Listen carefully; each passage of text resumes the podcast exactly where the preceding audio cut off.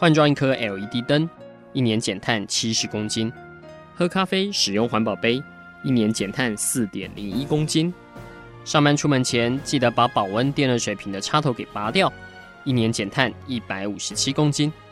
面对气候战役，对抗地球暖化，可以是个人的事，更需要政府及企业的参与。台达电子文教基金会邀您一同寻找既能提升生活品质，并可大幅提高能源使用效率的提案。欢迎收听《气候战役在台湾》。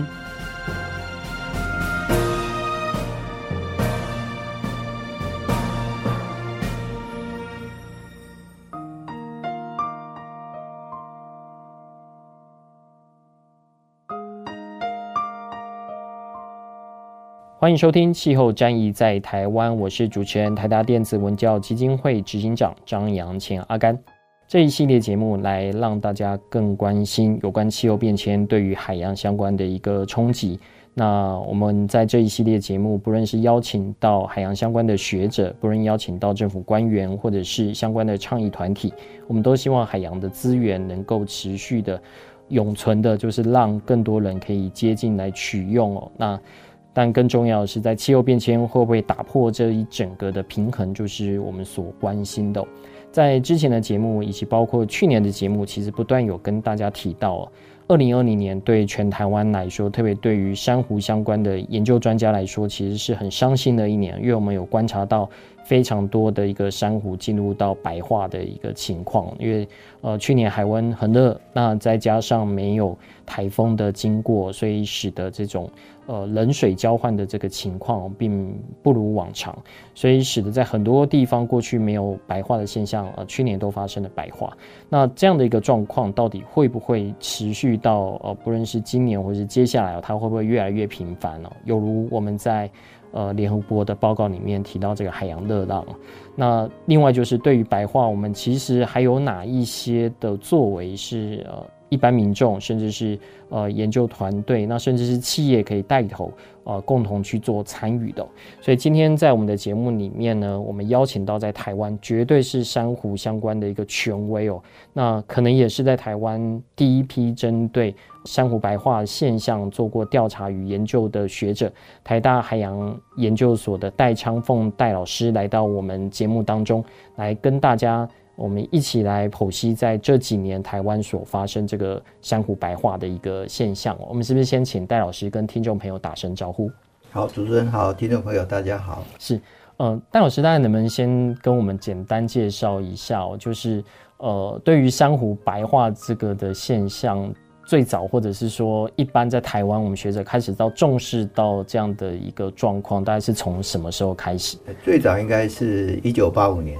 的时候，那时候我还在读博士班，呃，刚好是核能三厂两部机组并联运转的时候，因为它那个核能电厂的机组运转时候需要冷却水，这冷却水排到南湾里面的那个出水口，就造成出水口的这个珊瑚白化。那时候白化其实是蛮严重的，呃，但是范围其实不大，但是就因为是在台湾第一次发生这个事情，而且垦丁国家公园刚好那时候保育课有一个我一个学弟在那边，所以我们。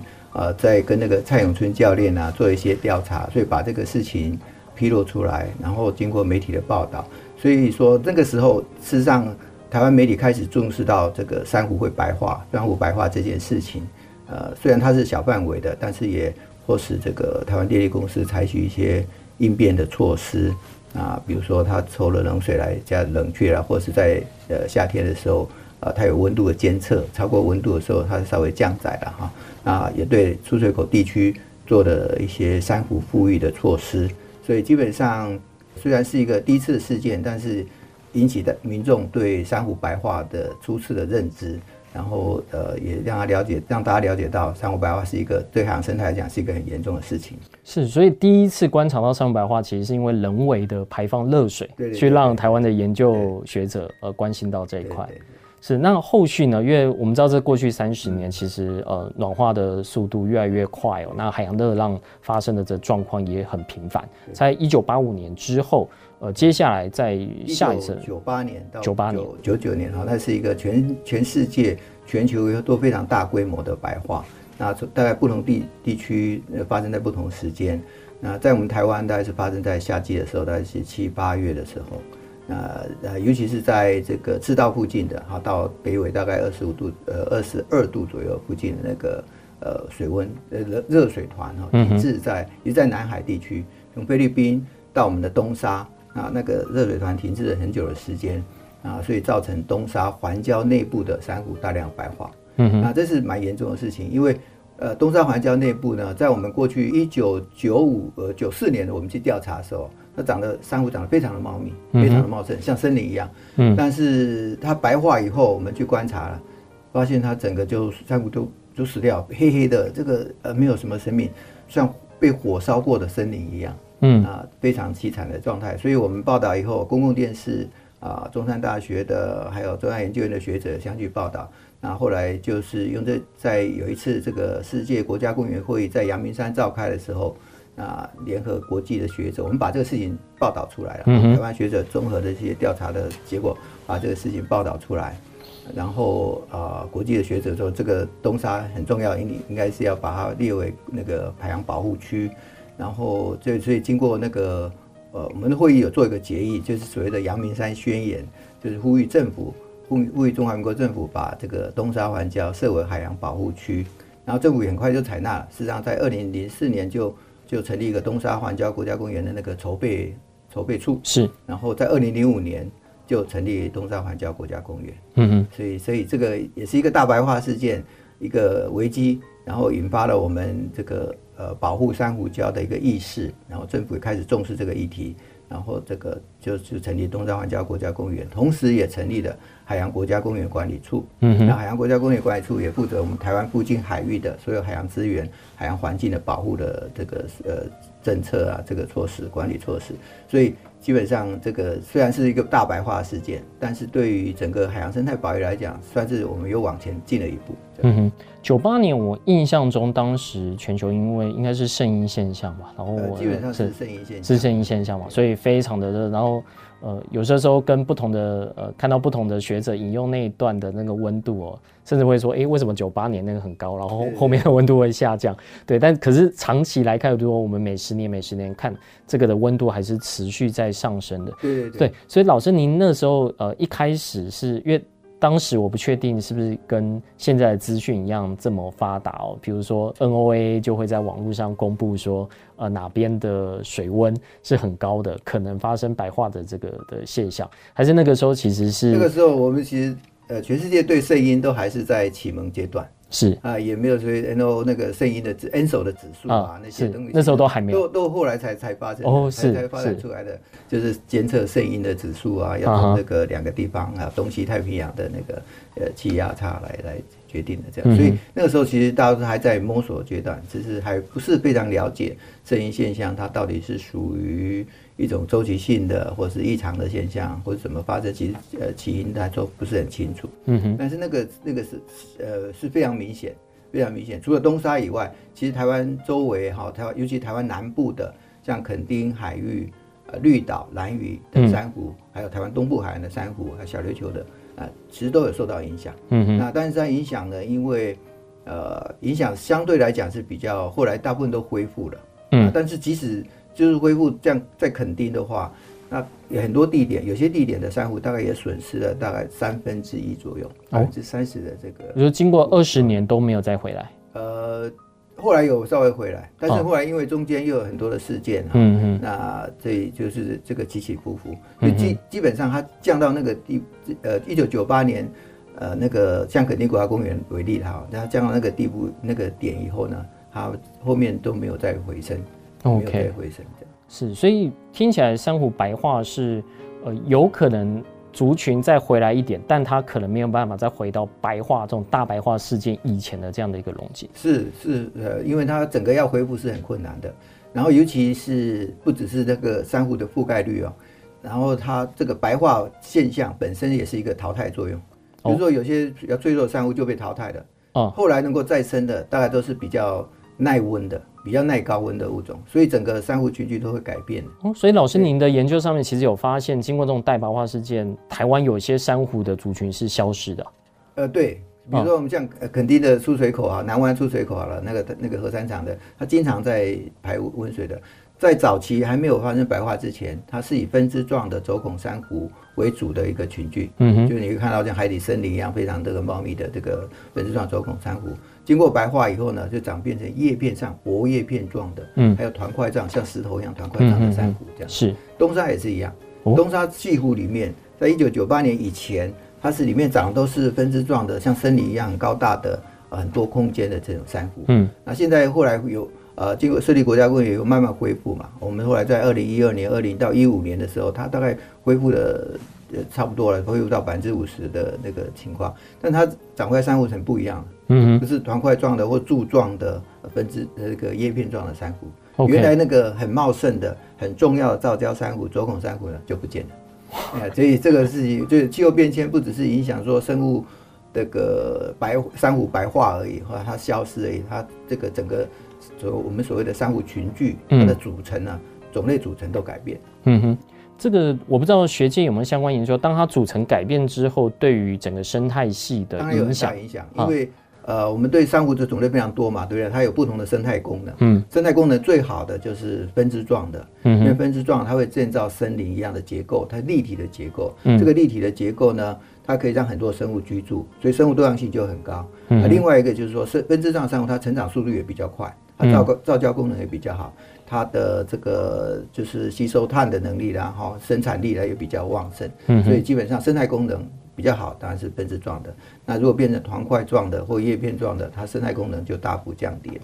哦，所以这样看起来，对于呃，我们如果用这种经济产值来说，其实在经过大白化之后，这个基本上就是会很很快就做这样的一个递减。对对，对，是。九八年到现在，其实这中间还有几次的这样的一个呃，我不知道是小规模的事件，或者是比较区域性，是比较小规模。但零五零六那一次，其实也是在全球来看的话，也是有蛮多地方。然后另外就是像大堡礁，我们一直看到的新闻就是它的这个呃这个的冲击。可是，在九八年之后，我不知道在台湾还有在碰过这样的白化事件吗？在台湾是有碰到，但是都是比较局部性的。就刚才你讲的，二零零五年、二零零六，或者是到二零一二年吧，一五年好像也有。嗯、那所以这个都是比较局部、比较小范围，或是比时间比较短，时间比较短，所以它基本上都可以恢复。恢复的恢复的情况比较好。嗯哼，那再一次的话就是去年了。对，去年就是比较严重，因为它持续时间很久。是。呃，那主要是因为中间也没有台风啦，那个那个热热水团一直笼罩在台湾的海域周围。是。那这持续了在两两三个月的时间。嗯哼。所以珊瑚白化就变得非常的明显。嗯。从南部一直到北部，连北部东北角都产生珊瑚，都变成珊瑚白化，这是很不可思议的。因为东北角它是已经是属于。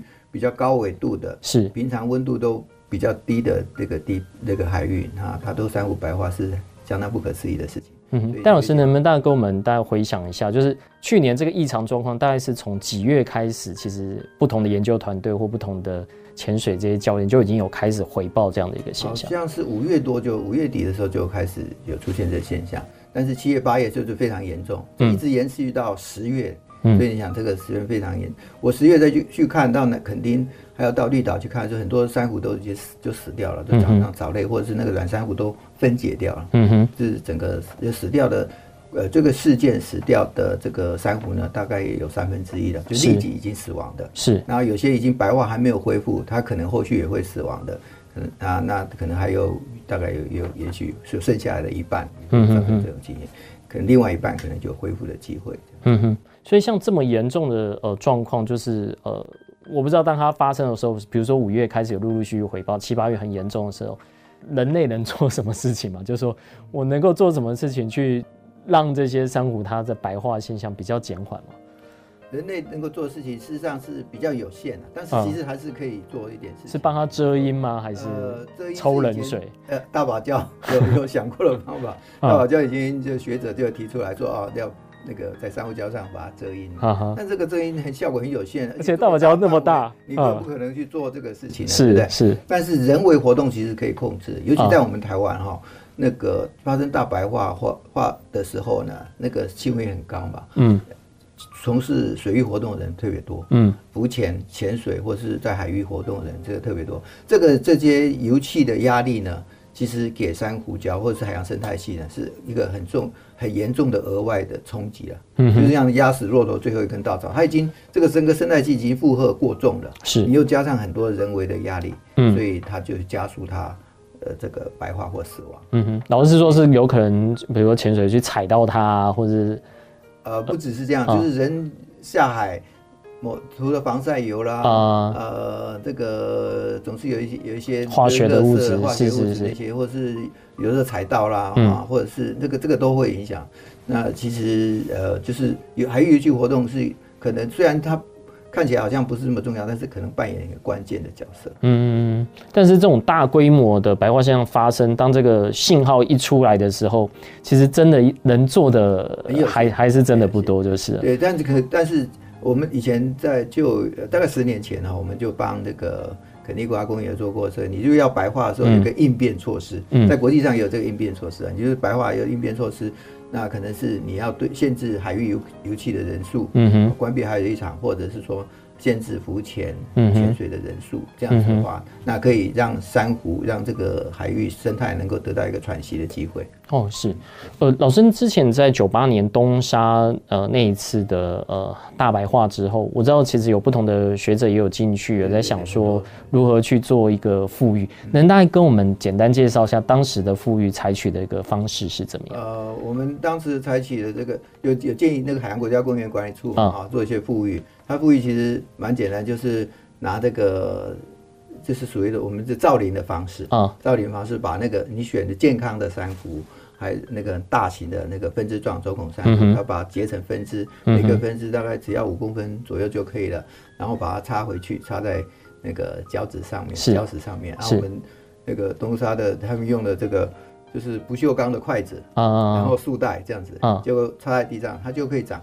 那我后后续有监测哈，它它当然是这个是示范性质的，就是属于是想做一个实验性质，是。在一个郊区，在东沙岛北边一个郊区做一个实验，然后它种下去以后呢，因为这种轴孔珊瑚长比较快，一年长十几公分，嗯哼，那它而且它是等比的一直长，因为它是四面八方长，立体的长嘛，嗯，所以到五年以后就长变很大了，很大颗。对，OK，就相当大颗，啊，就是这个整个礁石大概就被五年以后大概就被这个周孔珊瑚这样占满，哦，所以它的效果是蛮好，但是它能够我们能够做的，因为人力能够做的范围其实有限，是。东沙环礁系湖你知道非常大，嗯，它的直径有二十几公里啊，嗯，啊，所以这么大的面积我们。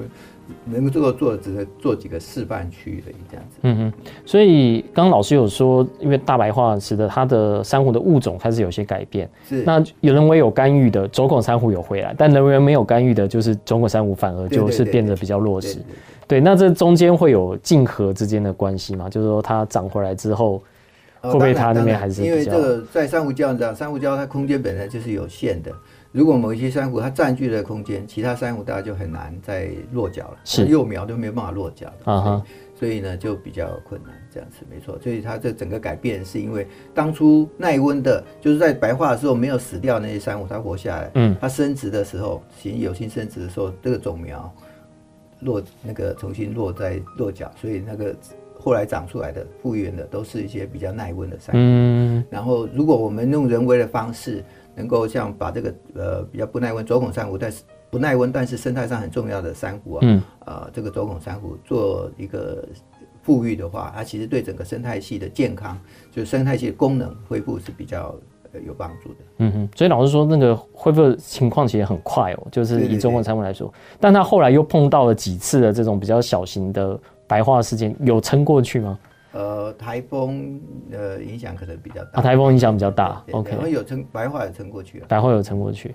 嗯，OK，所以要变成是它等于是用人为的一个方式介入，对。但是呃，有有想过，就是如果将来又再碰上像九八年那样的状况的时候，会需要再做什么样的？有会不会就是说中了之后又 又死掉了？当然是很可能，很可能 中了之后就会死掉的。嗯。这是非常可能的事情。以前我们在呃禾山场种了，它就后来因为它持续有白化，还是死掉。后来主要的还是靠那个自然恢复的，自然恢复的，变成是团块状的、叶片状的，比较耐温的。我们种了走孔珊瑚，它还是没有办法忍受那个每年持续会发生的这个高温现象。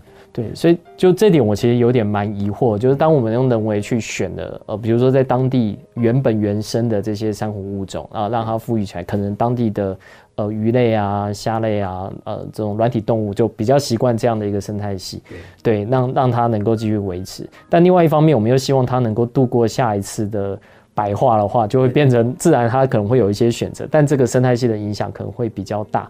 那到底我们这样的投入，呃，是不是会不会我今天投入了三年，花了这么多钱，可呃，让这样子的生态系暂时回来，可是可能下次白化之后又又整个呃，就可能又会面临大规模死亡的情况。对啊，这个是难免会发生的。但是我们还是希望说，这个生物它靠着它本身的调试，它可能还有一些。可以调试的空间，嗯，比如说种种珊瑚哈，就是我们珊瑚白化其实很关键，就是共生藻，是。这上面里面共生藻，那共生藻有不同的品系，那不同品系的共生藻呢，它耐温的程度不一样，是，呃，我们以以前常讲那个硒的品系，它是比较脆弱的，比较不耐温的，嗯，还有一个低的品系，它就比硒的品系要耐温，那个一点五到两度，哦，那所以这个 它如果它改变它身体里面的。共生藻的组成啊，那可能它就可以，这个珊瑚就可以耐温。嗯哼，对它，可是它本身要要产生这个改变的这个调适的，那这个是在垦丁有中央研究院学者，像陈道伦学者，他的他的研究是有研究有有有成果，就是显示说那个核三厂出水口的珊瑚，事实上它会改变。嗯哼，啊，就是它原来是稀的，嗯，就是在其他地方它是里面是住的稀品系的这个共生藻的，嗯，可是，在核生产的地方，它那个住的低品系，哦，这样子住的低品系，它就耐温了，增加了一点多度，一两度这样。嗯，那所以让它能够度过一些呃这个危机，然后活下来。嗯。但老师，你们会支持说我们特别去找这种特别耐热的珊瑚去做富裕吗？啊，这国际上有个计划，就叫 Super Coral，C C Searching for Super Coral，是就寻找超级珊瑚的这个计划。啊，那是很大计划。啊，听说是美金是算 至少几千万的。啊，很多国家学者参与。那这个议题本身是有争议性的，是，但是它有，就是说，它至少，呃，有有一种创意嘛，对不对？他是想说，就能够帮助珊瑚活下来。嗯哼。那但这个事实上还，我是觉得是有争议的，没有没有必要用人为的方式，或是基因工程的式方式改造的方式，让珊瑚去度过这个危机。是啊，去寻找这个特别耐温的珊瑚。那样这样啊，将来这个这个它还是改变的。嗯哼。因为它还不是与。仍然不是原来的珊瑚群聚嘛，它是改变成另外一个珊瑚了。嗯哼，对，因为我们跟同事讨论的时候也想说，哎、欸，那找了这个珊瑚，那如果比如说都种到东北角这边去，那那边的整个生态系不就会做一个蛮大的一个改变？如果不是当地的一个珊瑚的话，当然这中间有点两难呐，就是这基本上是两难的。嗯，但是我觉得，呃，如果气候变迁这种情况，那珊瑚让它自然的呃这个生长的话，嗯、我们如果加只是加速它。破迁的速率，因为这样从低高纬从低纬度到高纬度，原来珊瑚都长在低纬度热带地区，然后气候变迁的时候呢，有些珊瑚会逐渐往北移。嗯啊，那这个往北移，它本看它本身的力量是比较缓慢的。嗯，但是如果人为的介入，它事实上是可以加速它的。嗯，比如说呃，其实像比如说台湾南部跟台湾北部的珊瑚其实同一个系统的。嗯，只是说很多珊瑚在台湾南部有的，在北北部没有。嗯哼，那在过去气候变迁的。就是逐渐暖化，这过去几年呢，事实上我们有发现，从我自己的调查结果哈，台湾北部的珊瑚以前没有的，后来出现的，两千多年以后，两千一零一零年以后出现的种类是还是蛮多的哦。就他们就他自自己自己本身自己就往北移了，往北移了啊。那那就是说，在这真的很严重的时候啊，热带珊瑚我们帮助它往到比较那个。呃，高纬度一点，嗯哼，去存活，嗯，那那其实珊瑚还是可以活下来，嗯哼。那这就提到一个呃时间序的一个状况，就是我们看到 IPCC 的报告，每次看到都觉得啊，就 就 sad，就是你感觉好像在这十年最快了，对对对，可能升温一点五度，可能百分之七十到九十的珊瑚，热带珊瑚就会消失。那算一算也不到十年这个时间，那在这段时间内，我们该如何去呃让珊瑚更快的能够去做这个适应，或到底人类能够做什么？呃，就就这一块可能也跟老师来讨论一下。就是现在看起来，比如在去年，我们看到这么多大白化的这样的一个状况发生哦，那学界其实投入也很多，很多的学者也让大家开始关心这样的问题。那，我想政策决策者大概也有听到这方面的一些呼吁哦，但是。我不知道，还就除了听到呼吁之外，我们到底能做什么？除了在节能减碳这一块持续努力啊，让排碳减少。但是碰到这种大规模的，而且二氧化碳排到大气中，可能要移除也不是这么快的一个时间，就是它是累积的。那到底在这十年之内，我们能做一些什么事情是比较有可能有机会的喔？所以当我们看到联合国在今年的一月，二零二一年的一月，它有发表这个。呃，环境规划署它有这个珊瑚富裕的报告的时候，我们在想说，哎，这是不是其实大家都在想说，有没有这个机会是让呃，虽然热浪。海洋热浪可能每年每年都来，但我们可以尝试透过这些富裕的一个方式哦，让山谷可以慢慢的回来。我不知道老师您在台湾有看到类似的这些做法，已经有开始在进行了嘛？我们在报告里面其实有看到，像波多黎各啊，像有好有好几个地方都已经开始在进行这一块的富裕，种植的方式也都不太一样，它好像分了四种的一个方式。对对对，那有哪几种方式？老师可能觉得，呃，或许在台湾我们也可以试着。这样去做一个富裕，呃，这个其实做珊瑚富裕，国国家非常多了，包括像以红海的以色列做很多，是是是，然后以前泰国也做，他以前甚至有一次做那个什么，呃，在普吉岛附近呢，哦、就为了庆祝太皇的生日，哦、很早期的太皇生日，他造营造一个地方这样子，哦、加勒比海有啊，做了这个用耶稣像啊，这个做种了很多山，那泰国呢就用佛像啊种了很多珊瑚这样子，哦、那个呃，印尼、菲律宾。哦呃，都有在做，越南其实也有在做，中国大陆现在在，就是他们在破坏这个环境，就是种珊瑚。是是。呃，我们台湾当然有有在做，有几个单位这样，这个澎湖海洋生物研究中心，嗯哼，澎湖那个繁殖场，种苗繁殖场，他们有在努力这个事情。嗯哼。那以前台电它有支持在这个三场的但都是小规模的。那这个珊瑚的富裕本身，它都是很花钱的。嗯哼。就是如果是富裕是很花钱的这样子。那这个至于哪一个方法比较适合呢？这个其实有有点见仁见智，嗯，可能有很多时候是要因地制宜哦。那最有效的方法当然就是无性繁殖啊，就是用用分支的分株的方式。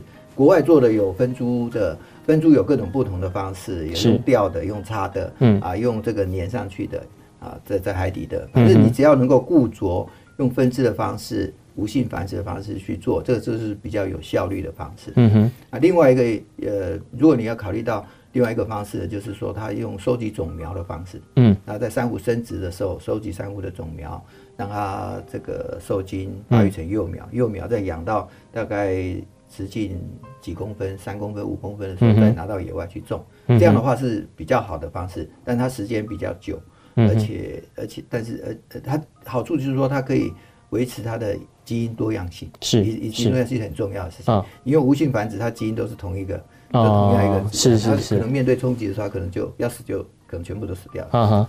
那基因多样性本身就可以对抗一些环境变异的一个一个很重要的元素。嗯，那这样子是呃，所以用无有性的方式来这个来复育珊瑚，就是他们叫呃 seedling 的方式。嗯，那这是比较花时间。嗯哼，那当然这两种方法都可以做。嗯，所以基本上。我是觉得，如果因为复育本身是很花钱的，真正要执行的时候，要先评估你要移植的地方环境一定要改善嘛，一定要好，那种植回去的珊瑚才有可能存活。嗯哼，那种回去的珊瑚你要兼顾到多样性。这个是维持，就是让它这个珊瑚群去维持一个生态功能很重要的因素，而不是盲目的乱种，这样子就没有什么帮助。这样，老师，你其实很早期的时候就在呃，应该是垦丁后壁湖那边，那时候有一个那那是珊瑚养殖池吧，这是抽海水用。对对对。那个时候是主要是做以研究为主的嘛？对。呃，那那个时候的做法跟现在我们看到联合国这些做法，其实应该也都还差不多啊。呃，那个时候做法其实只要了解。多少呃珊瑚的耐温啊，这是耐温的上限，它的温度到底多，能耐能够耐多少温度了？啊，所以我们在学术上叫做半致死温度，就是你养那么多珊瑚，让一半的珊瑚死亡的温度，大概我们就把它定义成这个珊瑚的耐温的温度。哦，OK，好，那个只是要寻找那个温度诶，其实呃这样的做法很很花很空间花经费，没有做海水来就呃就很很辛苦的，对，呃，但是。就是说富裕是另外，其实另外一回事啊。富裕其实是相对容易。啊哈。呃，一般的富裕的成功率，尤其在热带地区，如果是环境适合的时候，它存活率都有百分之九十几、九十五以上。哦，所以它存活率是高的。存活率是非常高的。嗯。啊，在呃早期有美国学者，他们有有所谓的用电网的方式，微电网的方式，他用那个铁做的那个网，然后通过微微电流、弱电流，啊，他号称说这个弱电流可以吸引珊瑚苗。是是。他们在他在泰国还有印尼都有试验，都有做过，看起来好像有效果。嗯。就是他这样做以后，通过弱电以后，那个幼苗附着比较多。嗯哼。这样子，但是后来有些人。实际去做了比较严谨的比较，嗯、发现这个是很恐怕没有很显著的嗯嗯。嗯，那个学者其实有了那个。以前有来台湾推广他的那个做法，是是。那我那时候来找我们，然后我们也有把他介绍给环保署。他本来想在台湾做，后来后来也就是因为这个也蛮有争议的，在在。有我有在书上有有看过 类似的，对对对。对对 对，嗯。所以这这几种方式看起来就是呃，其实踏入的门槛并不是特别高。对，看起来哈。但就是，呃，他如果要大规模投入的话，就是他所需要的这个经费就相对来说是比较比较大的。对对，那呃，我不知道，就老师您的判断，就您研究了这么多珊瑚，你觉得在台湾哦，就是海洋暖化对珊瑚来说的压力算是最大的吗？还是说，其实不当的语法或者是什么样，它其实对它的伤害更大？就假如我们只有一定的预算要去做一件事的话。应该是哪件事先排最优先？呃，台湾其实因为我们其实纬度大概是二十二到二十五度啊，是啊，所以其实是只有南部北回归线以南是算是珊瑚生生长很密集、比较密集的地方，北回归线以北其实不适合珊瑚生长。嗯嗯。所以气候变迁对我们来讲，其实我们是在边缘地带，并不是很很明很明显。嗯。你即使在垦丁、绿岛、兰屿哈啊东沙，那其实。它都有周期性的冷水涌升，嗯哼，在配合的在潮汐大潮的时候都有冷水涌升，所以呢，对珊瑚的影响其实是比较小。在气候变迁的时候，即使全球的这样呃暖化，那珊瑚因为我们北部还有比较原来不是珊瑚礁的，是所有珊瑚生长的造礁的，它的有很多的栖地可以让珊瑚生长。其实我们如果在长期来看，如果对珊瑚礁珊瑚的保育哈。啊，我们要环境治理是一个最重要的因素。嗯，我们在过去看，因为我研究三十几年的、四十年左右的历史了，影响台湾珊瑚这个所谓的覆盖率降低，还有种类消失，最重要因素其实是我们的陆地的开发造成土石流。嗯，就冲下去的这些泥沙。两千年左右哈，我们看很多滨海公路什么。那个泥沙都直接推到海里面，陆地上开发一遇大雨的时候，土石流啊，到最后泥沙都冲到海里去。嗯，然后这样造成珊瑚覆盖率降低，或者是珊瑚死亡的那个是最重要的元凶，嗯、最最主要的元凶。OK，然后如果这个因素能够控制的话，然后污染能够就是呃那个排放的污染的能够控制的话，其实其实在气候变迁的情况。台湾东部跟北部的珊瑚会慢慢的好起来。嗯啊，我以前我们也做过，像你刚才提到那个 I P I P C C 的那个气候变迁对珊瑚的影响嘛。嗯，就它的分布会不会有一些改变？往北移啊，往北移，然后那其实是会的，南部会减少啊，北部会增加。北部会增加。我们预测到二零呃二零五零年或二一零零年，那这个。北部都会增加，都都会开始有，就是会有成交的这样状况。对对，会有慢慢会成交的状况。只要环境，当然前提是环境要维护好。嗯哼。好，因为呃，我们之前在看相关呃气候变迁的影响，当然很很多嘛。那之前日本的学者有来看的是登革热，他们担心这个呃原本是热带的疾病，将来可能会到 Okinawa，然后接下来到他们南部的这些什么珊瑚，这个他们也有做相关的这些研究嘛，就是说呃，比如说越来越南的珊瑚可能会过去，也跟他们的这些渔民会有呃不同的鱼种啊，这种会会有影响吗？呃，珊瑚是会有有北迁的有现象嘛？鱼种当然也有啊，海洋生物都其实迁的最快是会有会动的鱼类啦，是甲壳类，这其实是最快的。啊，所以这基本上都是一个联动的一个情况。情况在在不只是在西太平洋，在美国那边有很多加州海岸呢。啊，那几几十年研究发现，是南边的跑到北边去，慢慢的往往北移啊。有有已经有蛮多研究。呃显示说那个生物慢慢的往北迁移。是这样。对，那如果是这样的话，为什么国际上的报告它会说会消失？比如两度 C 会到会到百分之九十九的珊瑚会会死亡？哦，它这个我觉得是比较悲观的。呃，那就 IBC 预测说，二零五零年会有呃百分之七十到九十的珊瑚。一点五度 C 了。呃，我就觉得这个是非常悲观的说法，可能不会发生啊。但它这个很前提是基于呃，因为大堡礁在过去一呃二零一七一八那个那个二零一六开始的大白化，造成很多珊瑚死亡。嗯，那这个样的这个经过经过大量报道这样的前提之下，嗯，在在其他地方其实我觉得并不会这么悲观。嗯嗯嗯。对，嗯，就是它还是有不同的这种地形所可能造成的相关这样的一个冲击。对，呃，老师您做珊瑚研究这么久，很多时候跟不同的人在沟通珊瑚白化这个议题，你觉得对一般民众来说，他们的认知跟？您可能常接受到研究学者，或者是像这些潜水界的，有有看到你说您平均一天是四四个瓶子，年轻的时候，对，就是跟一般在陆地上可能他不是经常接触到海洋，要怎么去跟他们沟通海洋保育的这样的一个重要性？呃，一般民众其实比较困难，对不对？嗯、早期我们潜水的时候到海边去，那即使游客岸边说、嗯、啊，你有没有拿什么东西上来？哦，要跟你买，因为觉得说你下海就一定要带带点东西回来才算是有能力的，没有 没有空手而回，人家觉得你实在是太无能了。那可是，在过去二十年，已经我这个我觉得这个观念慢慢改变了，改、uh huh. 改变的其实蛮明显的。哦，尤其是我呃，其实在国内现在从事潜水业者、浮潜或是水肺潜水的那个活动的业者，已经体认到。这个海洋保育的重要性，嗯，当然有一些不孝的，还是会再做一些。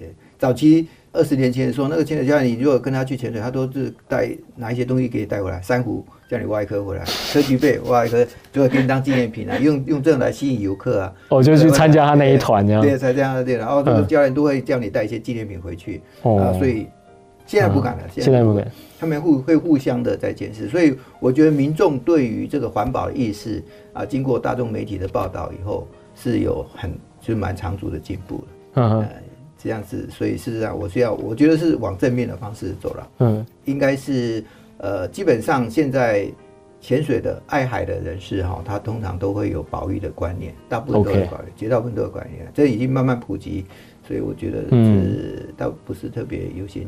只有一些少数的那个渔民啊，这些可能还是需要需要时间去改变他们的观念。嗯，我记得有一次，我一次到海边去看到有人全副武装哦，就是看起来是要拿呃鱼枪下去打鱼的。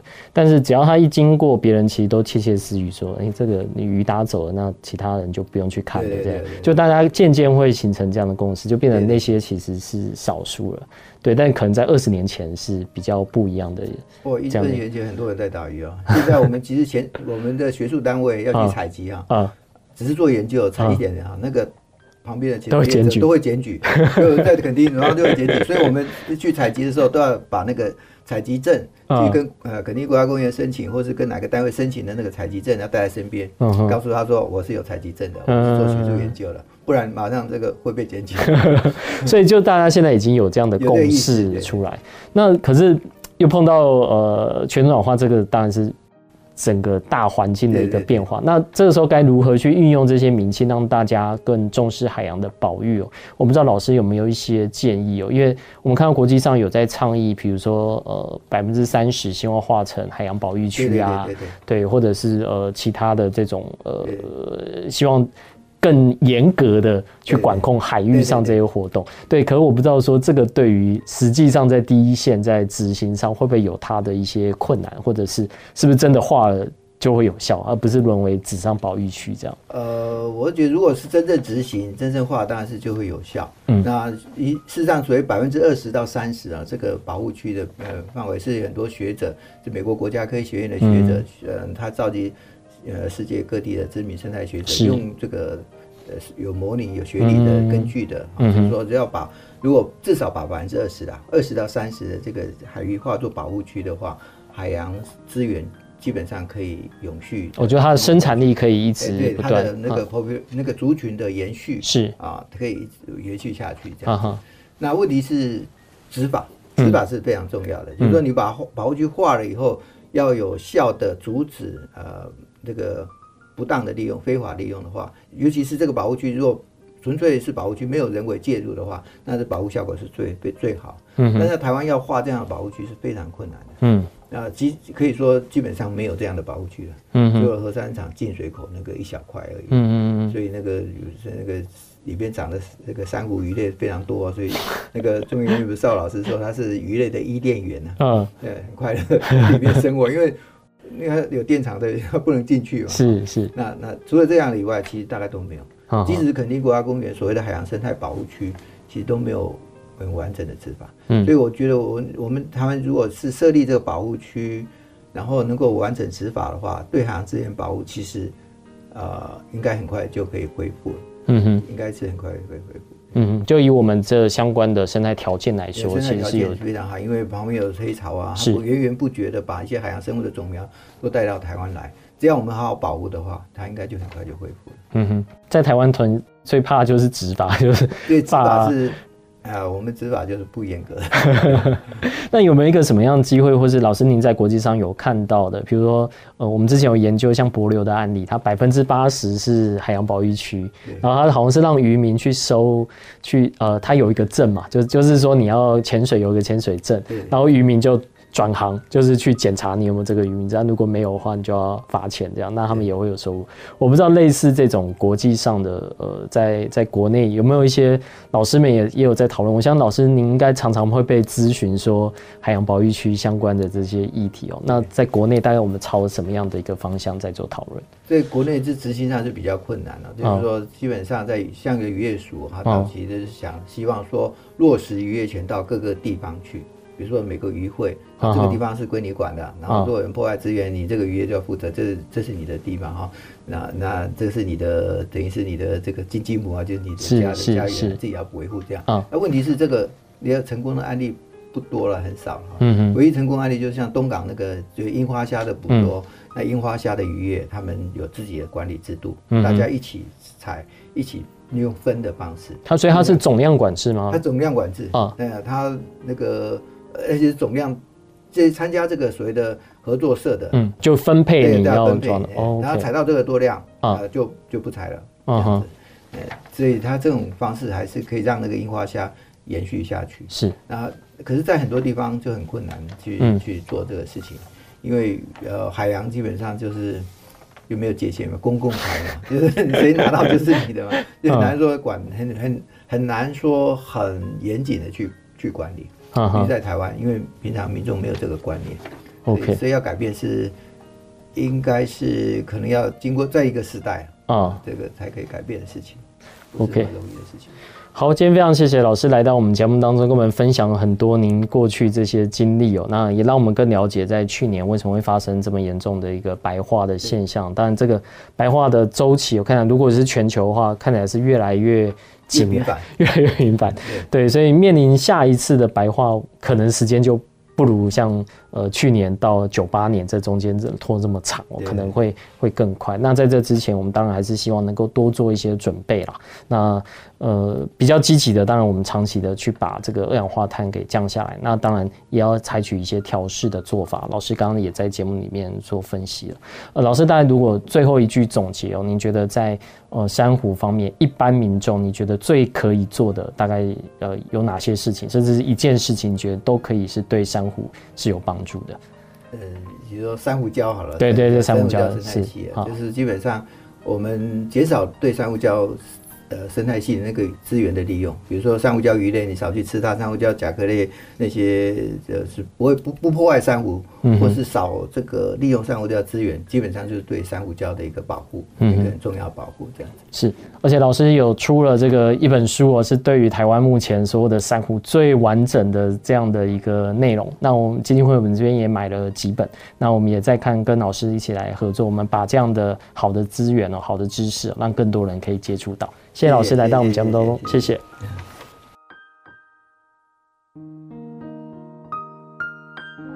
以上节目由台达电子文教基金会独家赞助播出。台达电子文教基金会邀您一起环保节能爱地球。